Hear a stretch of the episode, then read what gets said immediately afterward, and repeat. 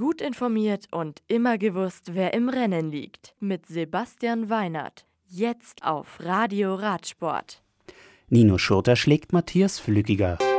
Ilja Viviani gewinnt erste Sprintetappe beim Giro d'Italia. Max Walscheid fährt ersten Saisonsieg ein. Solothurn. Nino Schurter konnte seinen nächsten Saisonsieg feiern. Der Mann aus Chur in der Schweiz griff in der Schlussrunde des Profix Bike Cups Solothurn am letzten Berg an und zog voll durch. Matthias Flückiger konnte nicht mehr folgen und wurde Zweiter. Auf Platz 3 fuhr mit Reto Indergand ein weiterer Schweizer auf das Siegerpodest. Der Deutsche Manuel Fumic wurde Siebter. Bei den Damen feierte Elisabeth Brandau ihren vierten Saisonsieg. Auf Platz 2 und 3 kamen Alessandra Keller und Ramona Forcini. Tel Aviv.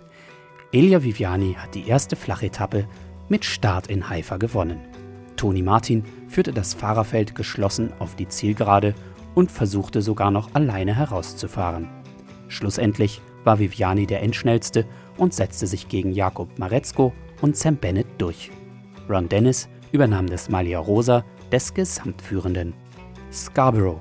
Max Walscheid sprintet bei der Tour de Yorkshire zu seinem ersten Saisonsieg.